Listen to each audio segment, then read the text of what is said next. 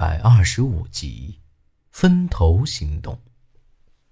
苏丹臣说的，这分头行动是让猴子去镇子里打听一下，把那些娃的八字都给弄来。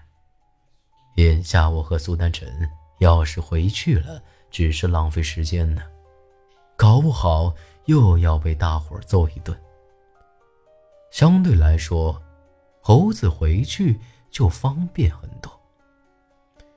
虽然昨儿个他也帮了忙，但毕竟打小在镇子里长大，只要他回去说和咱们已经分道扬镳了，兴许还能搞到一点有用的消息。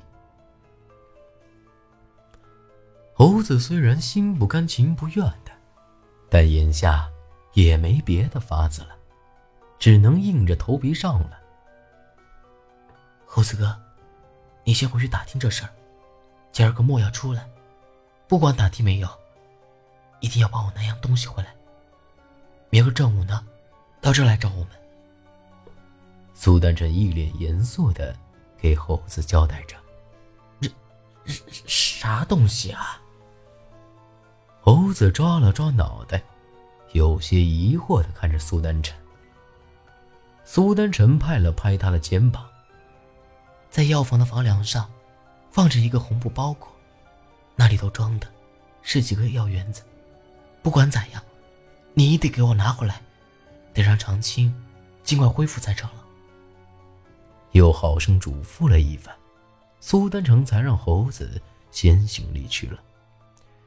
虽然苏丹成说的轻描淡写的，不过我心里也清楚。那几颗药圆子，绝对不是普通的药，不然也不会放的这么隐秘。他这么去，不会有事儿吧？我依旧有些不大放心，总觉得咱们就这么分开了有些不妥。苏丹臣等看不着猴子的影子，才一脸严肃的看着我。昨个的事儿，不对劲。我冲他丢了个白眼，摇摇头，啥也没说。看他这副样子，我还以为他要说什么呢，居然来了这么一句：“这不是废话吗？莫说昨儿个了，这所有的事儿都不对劲儿。”他眉头一皱，又朝着临江镇的方向看了看。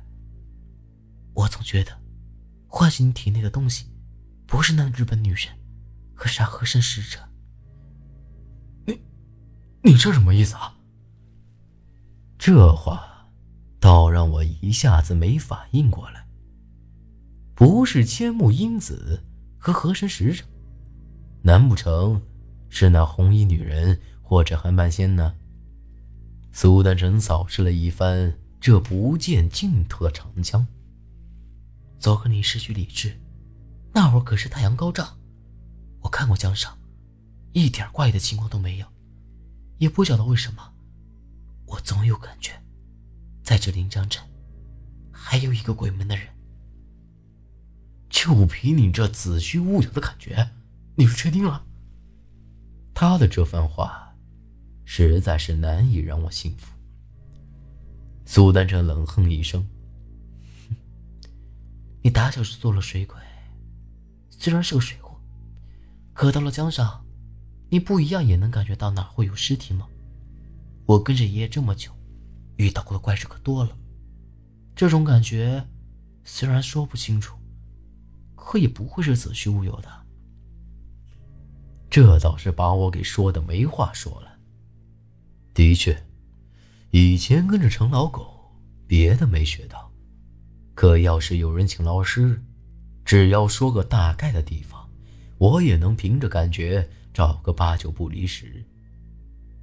要是真的还有人，只怕这人才是最可怕的，居然能够无声无息的控制你。苏丹臣忧心忡忡的看着远处。猴子，不是，这咋可能啊？他这么一说，我倒是明白过了，难怪他要分开行动，还先支开了猴子呢。他是在怀疑他。要说别个我还信，说猴子是打死我也不会相信的。他要是有这能力，我都能上天了。苏丹成看了看我，我也不相信是他。反正你是记住了，咱们不能轻易相信任何人，凡事多个心眼，总不会有错的。这话倒不假，咱们的确是多该长个心眼。不说别的。曾经咱们这以为这辈子最亲近的人，到头来，却成了这个样子。咱们现在要做的，是想法子找到爷爷。留给咱们的时间，可不多了。苏丹臣略带俏皮的看了看我，听他的语气，似乎已经想到了好法子。你有啥好法子？我有些迟疑的看着苏丹晨，苏丹晨笑了笑：“咱们就这么去找，莫说三天了，就算是三年，咱也不一定能找到爷爷。虽然找不到爷爷，可要是找到六婶和水猴子，那就容易很多了。”他这么一说，倒是让我一下子明白过来，之前咋就没想到这个法子呢？这江里头的怪东西，咱随便抓一个上来，总有法子会逼出韩半仙的下落的。那还等什么？赶紧的！我这会儿也不觉得身上酸痛了，只想早点找到韩半仙。苏丹臣没好气了，白了我一眼：“你急个什么劲儿啊？这大白天的去哪找？再说了。”他就这么空着手去抓，就算找到了，能对付得了吗？我招了招脑袋，有些不好意思的看着他，呵呵笑了几声。是我太心急了。这会儿才中午，咱还有一个下午的时间去做准备。按照苏丹臣的吩咐，眼下咱们要做的事儿，那就是还得利用那之前。在演武场用过的锁鬼的法子，不是？你那法子之前不就不管用吗？再说了，这节骨眼上，咱们去哪儿找几个大汉去？我有些失望的看了看林江镇，长吁了一口气。你也太瞧不起我了！要是每次都找人，那我们鬼医岂不是走哪儿？都得带着九个彪形大汉啊！走，跟我来。苏丹臣说完，就朝着那渡口的方向走了去。到了渡口，四处都是一片狼藉，那些船也都飘飘荡荡的靠在岸边。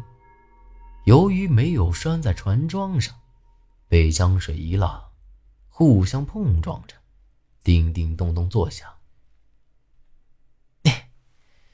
先找点吃的再说吧。苏丹臣搓了搓手，直接跳到了一只渔船上。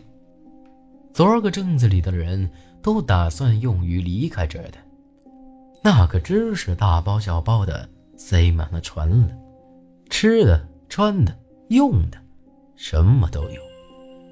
加上突然遇到了天狗食日和那档子怪事儿，大伙儿跑都来不及。哪里还顾得了这些家伙事儿？我早就饿得不行了，找了一些干粮啥的，就胡吃海塞了一顿。吃饱喝足了，苏丹臣这才吩咐我开始找咱们晚上要用的东西。无非就是一些鸡狗鲜血、糯米、黄纸之类的东西。要换做平常，这些东西还真不容易凑齐。可这回不一样啊！大伙都晓得这江里不太平，早就备齐了这些。咱甚至还抓到了几只活的鸡狗，这可是好东西啊！